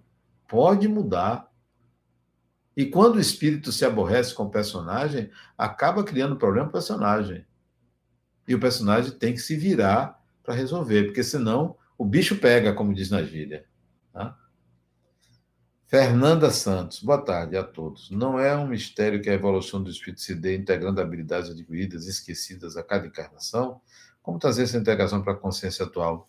É uma coisa maravilhosa isso, Fernanda. Como você traz para a consciência? Por exemplo, eu vou usar o exemplo de da, da atrapalhada aqui de Lúcia. De Lúcia. Poxa, se eu estou tendo dificuldade com uma pessoa, então, é uma habilidade que eu preciso integrar. Eu preciso me dar bem com tal pessoa. Eu não quero me incomodar. Eu quero, ao contrário, ter toda a capacidade de, sempre que eu encontrar uma pessoa assim, eu me dar bem com essa pessoa. Então, eu vou adquirir essa habilidade. Eu me determino a adquirir esta habilidade. E eu faço isso. Eu convivi com um irmão meu, ele já faleceu, ele faleceu tem seis anos, ele tinha esquizofrenia e usava drogas, é, um personagem muito perturbado nessa encarnação. E ele, ele me batia muito, ele era mais novo, mas era muito forte. Eu apanhei muito dele. Você sabe que não me incomodava apanhar dele? Porque eu achava que ele era doente, não tinha problema apanhar dele, né? E ele, no final da vida dele, ele veio morar comigo, né? Tinha problemas, ele era professor até da universidade tinha problemas de adicção, veio morar comigo. Foi uma maravilha ele ter vindo morar comigo, porque eu pude reconhecer de perto, porque ele conviveu comigo só até os meus 18 anos. Depois eu saí de casa, 17 anos, saí de casa, então não convivi com ele. Aí ele veio conviver comigo, morar aqui na minha casa. Que coisa maravilhosa viver com uma pessoa difícil, complexa, problemática, cheio de vícios, tal, aprender a lidar com isso. Isso é bom quando a gente integra a habilidade. Eu achava que eu já tinha e constatei que eu já tinha, porque foram os melhores anos da vida dele antes dele desencarnar. Desencarnou num acidente. Foi muito bom que ele conviveu comigo aqui. Então, aprenda a conviver com as pessoas, adquira essa habilidade, porque o problema não era meu, é do outro. Se o outro é atrapalhado, eu não sou. Então não é meu problema, o problema é do outro. Se o outro é agressivo, eu não sou, o problema é do outro. Então, integre a habilidade quando você reconhece, Fernando Santos, os protocolos do personagem que você diz colocar não é dependendo do propósito do espírito para a sua caminhada? Sim, Aliomar. Os protocolos que eu boto dependem da, dos meus objetivos reencarnatórios. Todos os protocolos atendem aos meus objetivos reencarnatórios. Tudo que eu faço está dentro de um propósito reencarnatório. Eu só estou aqui falando com você, não porque eu goste de aparecer, é porque está dentro dos meus propósitos reencarnatórios. Tem que estar. Se eu saio ali na rua para caminhar, está dentro dos meus propósitos reencarnatórios. Se eu vou conversar com meu vizinho, está dentro dos meus propósitos reencarnatórios. Tudo obedece a propósitos reencarnatórios. Não saio dessa linha porque essa é a minha vida, não é a do outro. Vamos lá, Leomar, Maria José Baixo. Quando a pessoa tem esquizofrenia, como lidar com esse personagem? Com amor. amorosidade com o doente, seja ele portador de um transtorno psíquico não. Aqui na minha casa, é, um cunhado meu mora comigo. Ele é portador de um transtorno psíquico. Não faz mal uma mosca. Ele tem um problema de memória, ele tem um tremor, ele, ele perde um pouco a noção de espaço e tempo. Convivo com ele todos os dias. E em tempos de pandemia, de isolamento social, ele é uma companhia ótima, porque ele me pergunta a mesma coisa dez vezes. E eu respondo onze né? tentando levá-lo a uma compreensão. Então, conviva com o outro que tem sua esquizofrenia, que tem transtorno bipolar, que tem psicose, com amor, com amorosidade, porque você aprende a amorosidade. Essa é uma pessoa amorosa, né? Esse personagem e outros que apresentam doenças psíquicas foram escolhidos pelo espírito para aprender ou que não haveria outros caminhos mais leves? Não foram escolhidos para aprender. A doença é da mente. Toda doença psíquica é da mente, não é do espírito. O espírito não adoece. A doença é da mente. O personagem tem a doença porque está na mente. O espírito precisa resolver processos mentais para deixar de ser doente. Às vezes, numa encarnação, conserta, às vezes, não consegue consertar na encarnação. Precisa viver muitas experiências para poder resolver conflitos que estão na mente, no inconsciente. A doença mental vem do inconsciente. É... Denivaldo. Poderia explicar a junção dos personagens, como isso poderia interferir de alguma forma no atual? Interfere, porque algumas. É, Denival, Denivaldo, algumas. É, alguns comportamentos que eu tinha, eu deixei. Não, isso não, não serve mais, não. Então interfere, porque eu mudei. Eu deixei de fazer certas coisas. Eu me aproximei de pessoas que eu não tinha muita aproximação, porque vi interesse em aprender com aquela pessoa, o modo de ser. O personagem ditou isso, o personagem passado ditou isso para mim. É importante se aproximar de fulano, porque fulano tem algum, um modo de ser que você pode aprender. Eu me aproximei mais de fulano, então muda o comportamento, tá? É... Luz, poderia dizer as características do personagem anterior, já falei, Thomas. Ao dormirmos, sempre saímos do corpo e os sonhos têm relação com essas saídas Toda vez que você dorme, você sai. Embora tem gente que permanece, desliga, mas fica no corpo, não sai. Por medo, obsessão, por algum problema no físico. Por isso que a pessoa pode acordar suando, pode acordar uma coisa mal dormida, porque não saiu. Muitas vezes é porque não saiu adequadamente. Está ali fora do corpo, mas está deitado ali do lado ou dentro do corpo não desligou toda a parte subjetiva do, do da mente, tá? Bom, é, sempre os sonhos têm relação com essas cenas? Tem. Os sonhos podem ser resultantes de processos mentais e inconscientes, não tem a ver com a saída.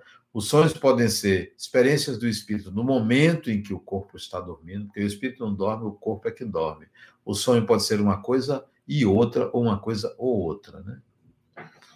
É, Petra, o senhor fala que não viemos purgar, porém também diz que o seu mentor nessa encarnação falou que não iria conhecer sofrimento, pois não construiu sofrimento para outros na vida passada. Veja bem, ele não é meu mentor. Não tenho mentor. Não tenho. Eu tenho um amigo. É um amigo. Somos parceiros. Não é meu mentor. Não é ele que diz o que eu devo fazer. Às vezes sou eu que digo a ele, ó, pegue leve. Não quero. Não é assim. Às vezes eu me chatei com ele, ele também chateia comigo. Somos amigos, somos parceiros, não é meu mentor. Eu não tenho mentor. Nunca precisei de mentor. Ninguém precisa de um mentor. Você tem que se autodeterminar. Minha relação com os espíritos não é relação de mentoria, é relação de parceria, né? Meu parceiro. Ele disse que eu não ia conhecer sofrimento porque ele sabia que eu não encaro a vida dentro da causalidade, tá? Ninguém vem para pagar nada. Ninguém vem para pagar nada. A gente vem para aprender, para integrar habilidades que desconhecia. Por isso que agiu de forma inadequada. Se achar que veio pagar, aí vai pagar, porque acredita que aquilo é pagamento, tá? Gabriela.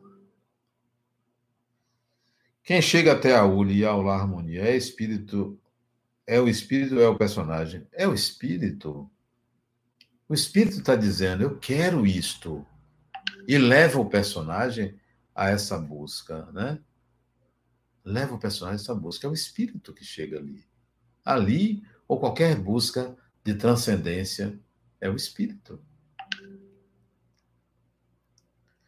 Como podemos impedir que um momento de nervosismo que antecede uma palestra de assunto polêmico possa deixar o palestrante em situação de vulnerabilidade? Isso possa fazê-lo captar os miasmas. É, Tainá, Tainá ou Tainã, acho que é Tainã. Tainã, veja bem, eu já fui fazer palestra depois de brigar. Eu penso assim, Tainá, eu sou um ser humano. Sou um ser humano. Eu não sou um Deus, nem sou uma divindade, nem sou um santo iluminado. Não, eu sou um ser humano. Um ser humano tem raiva. Um ser humano tem dificuldades, um ser humano briga. Então, eu entendi a briga, porque fiquei com raiva. Bom, agora eu vou à tarefa.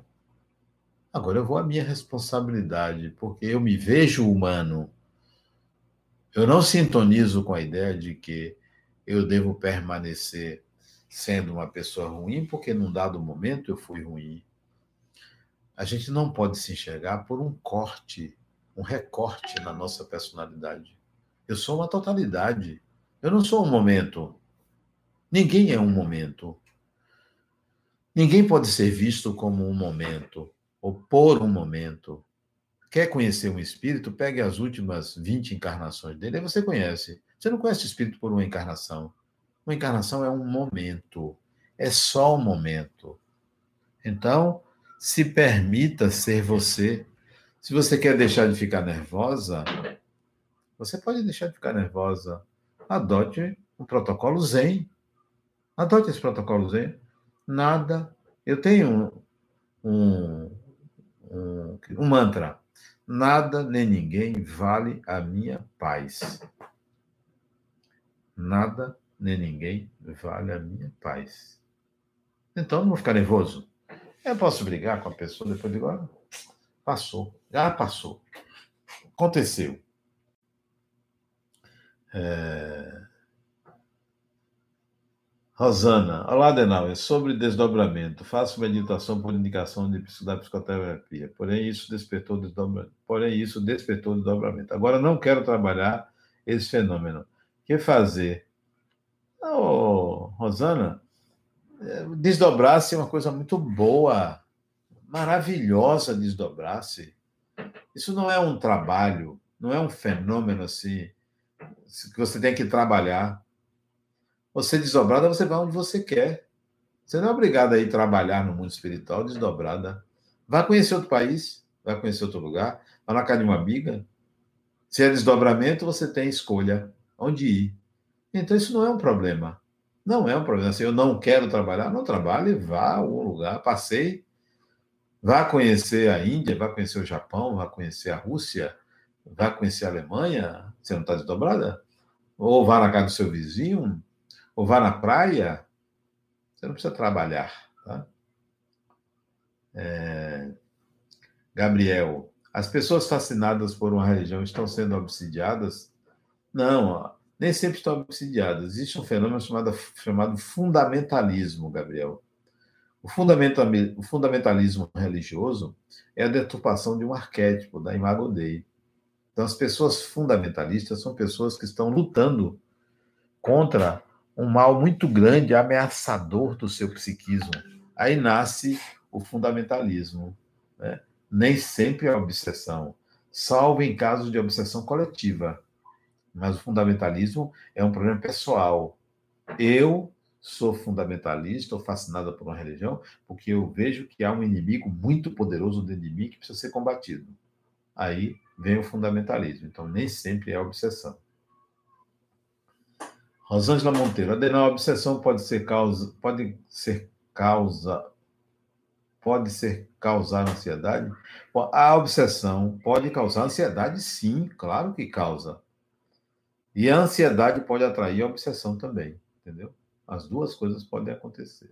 Eu, aliás, vou fazer um seminário no mês que vem sobre ansiedade. o título do seminário é no dia 5 de junho? Acho que é 5 de junho. É, acho que é 5 de ou é 7 de junho. Qual é o primeiro primeiro domingo de junho? É no primeiro domingo de junho. Eu acho que é 5, né? É 5 de junho? Alguém pode botar aí para mim? É, se qual é o primeiro domingo de junho? Deixa eu ver aqui também. Primeiro domingo de junho é no dia 7, isso. No dia 7 de junho, eu vou fazer um seminário chamado Ansiedade, Como Lidar e Resolver. Dia 7 de junho, isso, dia 7. Como lidar, ansiedade, como lidar e resolver. Então, seminário sobre ansiedade, está convidada. É, qual é o nome? Ah, deixa eu ver. É seu nome?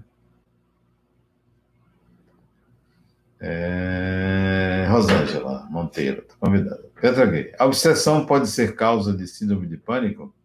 Geralmente não, mas pode causar. Síndrome de pânico é hipersensibilidade mediúnica. A pessoa fica hipersensível ao espiritual, não necessariamente há uma obsessão. Pode ser por obsessão também, mas em geral é o desabrochar da mediunidade, a síndrome de pânico.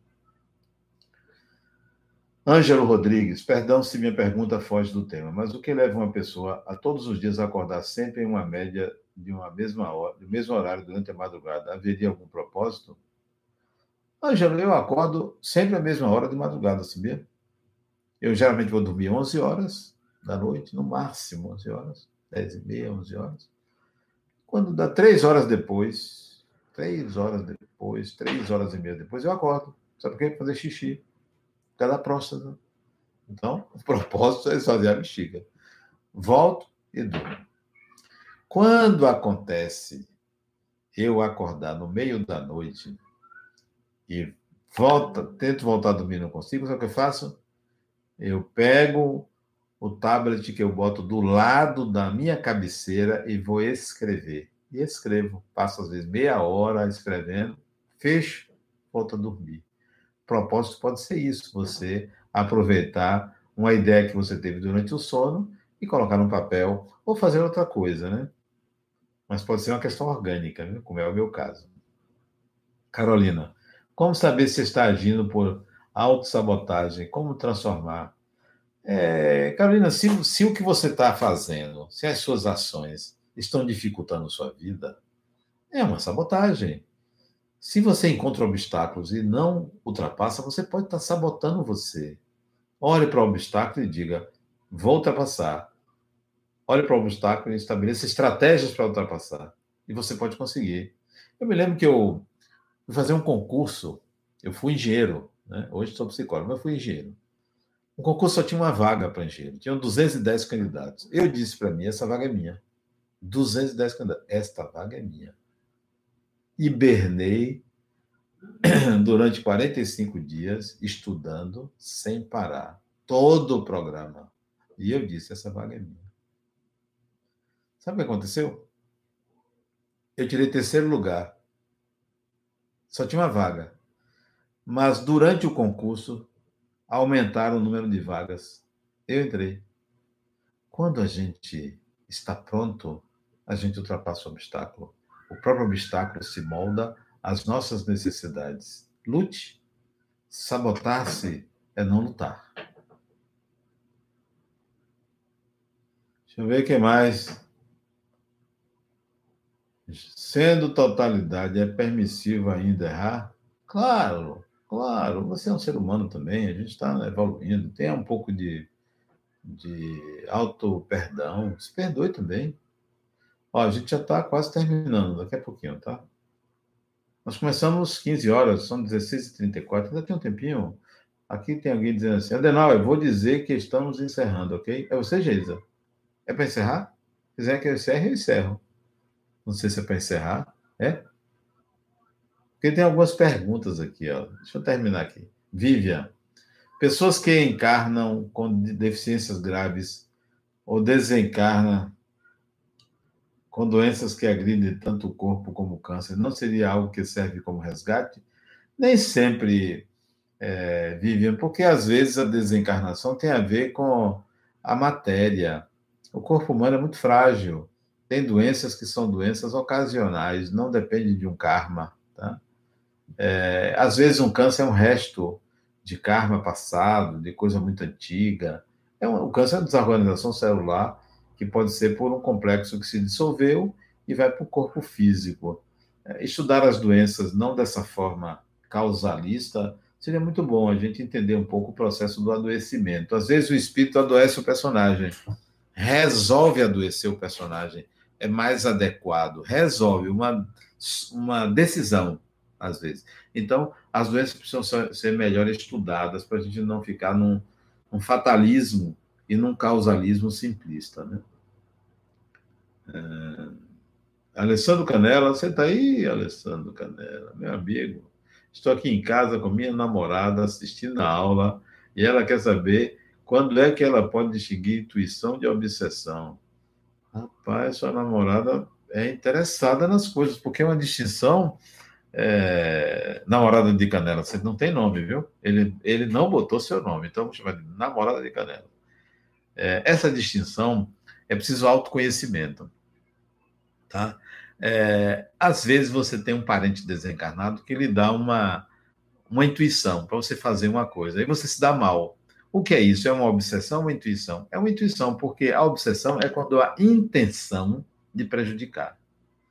Se sua intuição vem com o intuito de prejudicar, é uma obsessão porque a intuição é um modo de captação de algo externo. Intuir é inspirar-se. As palavras se confundem, inspiração, intuição. Quando ela é interna, quando a intuição sair dentro de você, não é obsessão. Você tem uma intuição porque você tirou do seu repertório de conhecimentos que estão no inconsciente. Obsessão é sempre com o objetivo de prejudicar. É, Adriana Valente. Adriana, tenho dificuldade em entender essa questão de estarmos sempre rodeados por espíritos. Por que estão sempre nos acompanhando nesse plano? Os desencanados não têm suas ocupações no plano? Tem, Adriana. Se você mora sozinha, não tem encarnado morando com você. Você mora sozinha. Pronto, mora sozinha, encarnado. Mas se você tem marido, mulher, filho, filho, você não mora sozinha, você tem companhias, encarnados. Então os espíritos se organizam assim. Tem uns que vivem só, tem uns que vivem acompanhados. E tem espíritos que convivem conosco, não são todos. Aqueles que estão mais ligados à terra, mais ligados às pessoas, mais ligados à vida que deixaram. Então, esses fazem companhias a gente. E a maioria de desencarnados que faz companhias a gente são gente boa. A maioria é gente boa desencarnada. Não tem negócio de obsessor, muito obsessor, não tem, não.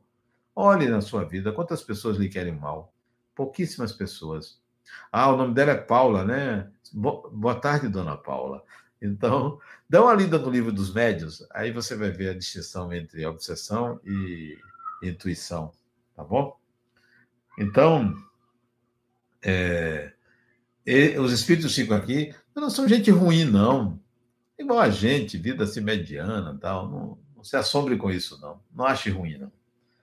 É, Lígia Nilo, como podemos ter certeza que estamos vendo espírito ou se são imagens do subconsciente? Olha, a visão de um espírito é inigualável.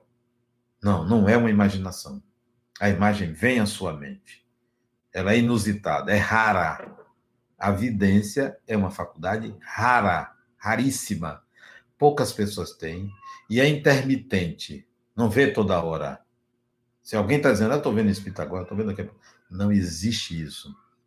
Vidência é uma faculdade rara, intermitente, e você não tem dúvida, é evidência, você está vendo o espírito ou com esses olhos, ou ele projeta a imagem na sua consciência e você vê independentemente dos olhos. Evidência. Imagens que você imagina, elas surgem a todo momento na sua mente, porque a relação entre inconsciente e consciência é full time, é total. Você está vendo sempre imagens, muitas imagens. Quando for vidência, você vai saber que você está vendo o espírito. O espírito não é um vulto assim que aparece desaparece. Não é. Você vê. Você sabe que é. Ele se apresenta a você, ele fala com você, ele diz alguma coisa. Não é imaginação, tá? Comecei a psicografar, é a linha. Comecei a psicografar no dia do Evangelho lá. Posso fazê-lo em outros momentos? Em qualquer momento que você queira. Só não se fascine com o conteúdo. Tudo que você psicografar, dê alguém isento para fazer uma análise crítica do conteúdo, para você não se fascinar, achar que você já é um novo Chico Xavier. Pode psicografar em qualquer lugar, desde que você não psicografe no trabalho, porque você pode perder o emprego. Tenha bom senso, ok? Gabriel, um bom líder espírita deve vigiar para que as pessoas não fiquem fascinadas. Vigiar, Gabriel? Não, eu não ando vigiando ninguém, não. Quando aparece alguém fascinado lá no centro, a gente conversa, né? Sabe que a pessoa está fascinada. Tem uma pessoa lá que estava falando da vida passada dos outros, está fascinado. Tá? Está fascinado. Então, a gente deve chamar a pessoa, conversar, claro, orientar, mas não vigiar. Ana Paula Oliveira. Estou amando. Saia não. Passe a tarde aqui toda. Está ótimo. eu também gostaria de ficar conversando, porque eu adoro conversar essas coisas, sabe? É o meu dia a dia, né? Espiritual tá, tá no sangue, tá na veia. Eu gosto, tá? Mas tem também é, os interesses do espírito. Eu tenho outras coisas para fazer ainda hoje, eu tenho uma aula para preparar hoje, porque eu vou dar amanhã no curso de psicologia, mitologia e espiritualidade que eu dou. Eu tenho que gravar uma aula, por isso que não dá para ficar tarde toda. Eu vou até às 5 horas, ok? É... Semiramis. É possível o espírito numa encarnação? Encarnação. Se deixar tornar, tomar pelo personagem da encarnação anterior? Ao ponto de o personagem da encarnação anterior se sobrepor ao atual? Sim, Samir. Você foi em cima. É possível sim. E acontece. Acontece. Não só do personagem da encarnação anterior, como de outro espírito assumir o controle da encarnação atual. Isto pode acontecer. É raro, mas pode acontecer. Tá? Existem livros sobre isso. Tem um livro que trata disto, ó, Esse livro aqui trata disso, ó. Condomínio Espiritual, de Hermínio Miranda. Ele trata disso, de um espírito ocupar a vida do outro, né? Com consentimento, não é obsessão. Selma, como distinguir um esquizofrênico, um esquizofrênico de uma obsessão ostensiva? É totalmente diferente. A esquizofrenia é uma cisão do eu. É um problema mental, não é um problema de obsessão. O indivíduo se confunde com os objetos, com as coisas, com pessoas. A esquizofrenia é uma doença grave, séria. O diagnóstico é complexo, porque há um espectro de esquizofrenia. Não é obsessão, embora um esquizofrênico pode ser obsidiado como qualquer outra pessoa, mas é uma doença mental grave, que geralmente começa na adolescência. Se você não é adolescente, você não vai ter esquizofrenia. Aliás, mulher geralmente a esquizofrenia, quando é rara em mulher. Esquizofrenia é uma doença típica do gênero masculino. É rara em mulher. Quando é, é lá pelos 30 anos. Quando é homem, é geralmente na adolescência, tá? André Souza, eu queria saber o porquê de crianças desencarnadas chorar na cova, ou seja, crianças que não foram batizadas e foram enterradas. Pois já batizei três crianças assim no cemitério. Como é, rapaz? Não, André não sabia disso, não. Criança chorar porque não foram batizadas, não existe isso, não. Sério, não existe, não. O batismo não dá a ninguém nenhum poder a mais ou a menos, é só um preceito religioso, um ritual religioso. Só tem efeito sobre o espírito se o espírito acha que se não for batizado, ele vai para um lugar ruim. É uma crença, então, tá? Mas desconheço essa ideia de criança chorar porque não foi batizado. Desculpe eu não conhecer sobre isso. Gilson Paim. Conheço Adenauer desde o tempo do Estudo Católico da Bahia. Sempre o considerei um iluminado. Opa! Se eu sou iluminado, eu vou vender luz. Eu vou fazer, fazer parceria com a Colelba. É um imenso prazer poder continuar acompanhando as suas palestras. Nilson, prazer também. Eu não me lembro de você, mas se eu visse sua foto, eu acho que eu lembraria. Tá? Estudo Católico da Bahia foi um lugar maravilhoso de trabalho ali no Pelourinho. Eu trabalhei ali durante 17 anos, memoráveis anos no Instituto Kardecista da Bahia. Tenho muita saudade daquele tempo. Maria José Bastos, aqui é Lia, irmã de Neto. Grande abraço. Sim, Lia, lembro de você, irmã de Neto, claro. Neto, que, que frequentava a mansão do caminho, lembro de você. Sua imagem está na minha mente agora, Lia. Prazer em revê-la. Cristiane Assis de Paula, aula maravilhosa. Gratidão. Gratidão também, Cristiane.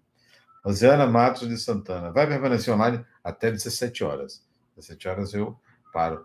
Por, por outra razão, o personagem está com fome. Eu tenho que fazer um lanche. Então, essa é uma das razões que eu vou parar. É uma das.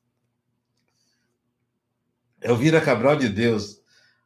Adenal, um abraço daqui de Winterthur. Elvira, um grande abraço para você. Às vezes você tem me acionado, mas eu não tenho, não estou com muito tempo para atender, porque o isolamento social me deu uma série de responsabilidades, então nem sempre eu tenho tempo de responder. Mas sempre que eu posso, eu respondo. Um grande prazer é, estar com você, Elvira. Adoro você, tá? Uma irmã querida. Até hoje nós temos aquelas imagens que você é, fez na creche, tá? Lembra, né? Que você pintou. É, Vânia Marta Leite. É possível um encarnado movido pelo amor e outro encarnado, mesmo separados por anos fisicamente, geograficamente, sentir as mesmas emoções? Claro. É, é, Vânia, é, o sentimento que a gente tem por uma pessoa nos liga a ela, onde quer que ela esteja. Nos liga. E há uma, uma condição que permeia todas essas coisas que nos interliga uns aos outros. Há um meio que nos interliga uns aos outros, claro, sim. Agmária, psicóloga. Eu também te conheço kardecista, espero que não tenha me esquecido. Agmária. O nome eu me lembro, mas a fisionomia não me lembro. Eu tenho 65 anos. Eu tenho a prerrogativa de poder dizer esqueci. Entende? Isso é uma boa vantagem do idoso, ele esquecer. A gente esquece. Às vezes eu estou na sala, vou para o quarto, não sei o que eu fui fazer no quarto. Às vezes eu saio do quarto, vou para a sala, o que, que eu vim fazer aqui? Eu tenho que voltar para poder ah, agora eu já sei o que eu vim fazer aqui? Isso é coisa de velho. Isso é muito bom a gente ter essa sensação de que a gente já viveu, sabe? Então, Aguimarães, me desculpe, eu não me lembro da sua fisionomia. O nome eu, me lembro, tá? Rosângela Monteiro, Adenal, o centro que você trabalha tem radiação para pessoas com ansiedade? Claro que tem. É, agora, na pandemia, a gente está reestruturando algumas atividades. Talvez você não tenha como agora, mas assim que terminar é só você entrar em contato com a nossa instituição. Renata Savastano. Eu tive um colega da Caixa chamado Savastano, não sei se é seu, seu amigo. É, Renata Marcante Savastano Pacagnella. Estamos no Canadá e adoramos suas palestras. Muito obrigado por acompanhar por compartilhar seu conhecimento. Abraço de Renata e do André. Abraços, Renata. Abraço a você e André. Estive no Canadá, falei em, em dois centros, um em Montreal e outro em Toronto. Gostei muito de ir ao Canadá, muito. Luciana Magnavita, muita alegria poder acompanhar esse aulão. Gratidão. Luciana está no Canadá. Luciana, grande prazer para você. Vocês estão em que cidade do Canadá? É, Renata também. Em que cidade está no Canadá? Renata e André, em que cidade estão? É, Marcos Silva, grande Adenal, Marcos de São Paulo que te manda e-mail. Marcos Silva, sim, Marcos. Eu respondi seu e-mail, não foi? Foi um grande prazer é, responder a você, viu? É, fico muito feliz que você está nesse processo de autotransformação. Muito bom, vai em frente. Você é um espírito imortal, então ganha a encarnação, tá? É, Etelvina, Denal, gratidão pelo curso da ULI. Lijanilo, fale um pouco desse momento que estamos vivendo da transição planetária. Não tem transição planetária, nenhuma. Sabe por que não tem nenhuma? Porque o planeta está em transição desde que foi criado. Desde que foi criado, a gente está em transição. E as transições não são assim. Elas passam séculos, milênio para uma transição. Então, a transição planetária é todo dia, tá? É, Cristina de Farias Cruzoé de Zeu, da Holanda. Será que você é parente de Cristiane? Você é parente de Geisa Cruzoé, da Holanda? Ah, tomara. Júlia Eduardo, Denal, para quem tem interesse em fazer um tratamento psicológico espiritual, existe uma recomendação de qual buscar primeiro? É, busque primeiro espiritual, depois você vai para psicológico, que às vezes é só espiritual. Adriano Santos Silva, sentir cheiros fortes de flores ou fumo sinal de, de termos espíritos desencarnados por perto é possível. É possível. Muitos cheiros vêm de entidades espirituais que vivem na nossa casa ou vivem próximo da gente. Não se preocupe com espíritos que vivem na sua casa, não deixe. Não atrapalha, não. Siga seu caminho, tenha medo, não. É, então, relação da Holanda, Aya, Estude Grupo Bezerra de Menezes, grupo de estudos, Bezerra de Menezes. Eu tive uma vez na Holanda, em. É... O nome da capital da Holanda, que eu esqueci agora, gente. Capital da Holanda, alguém me lembra aí? É. Holanda. Clara Pina, vem aqui no Vital no Canadá. Se você me convidar, Clara Pina, pagar passagem, depois da pandemia passar, é, vocês estão na região de Toronto, né? Se você pagar passagem, me levar, eu vou, tá? Não tem problema. Amsterdã. Isso, é que eu esqueci Cristiane Cruzoé.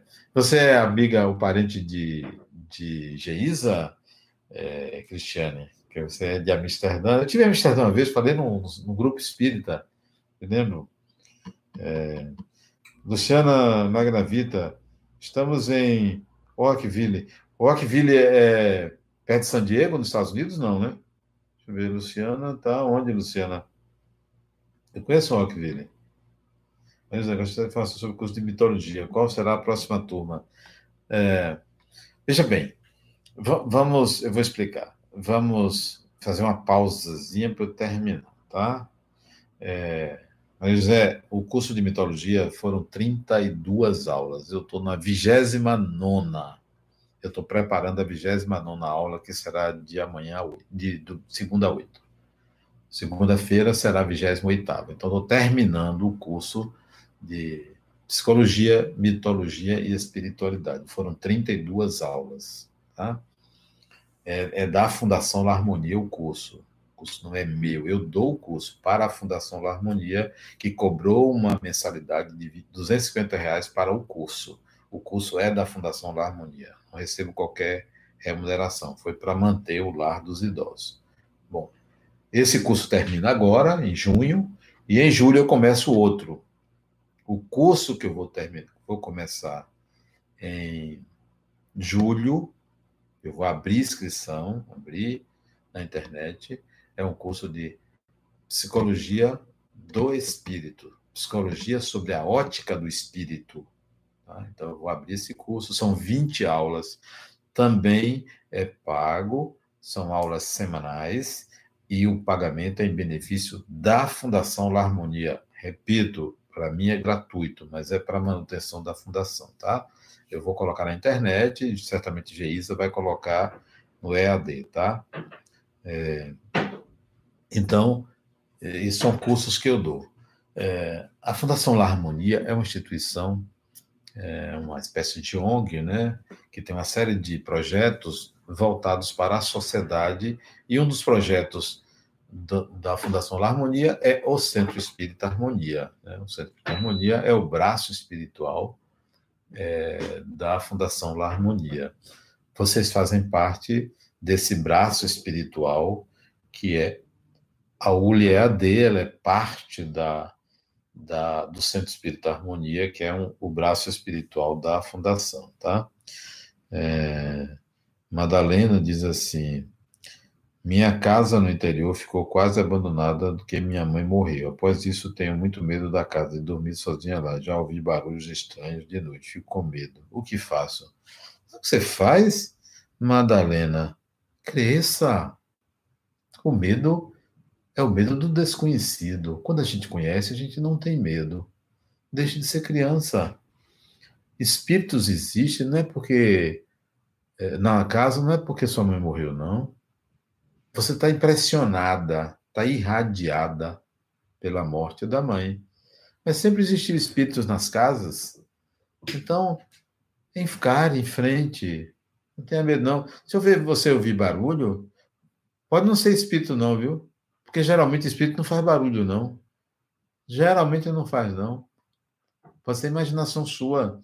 Espírito se aproxima da gente de forma sutil e conversa conosco, tá? reaja a isso e, e vá lá, tá? Vá lá, não perca esse medo, seja adulta. Não sintonize com a criança em você, não é hora para isso. Então, é, é um prazer para mim estar falando para vocês, ULEAD, principalmente para o ULEAD.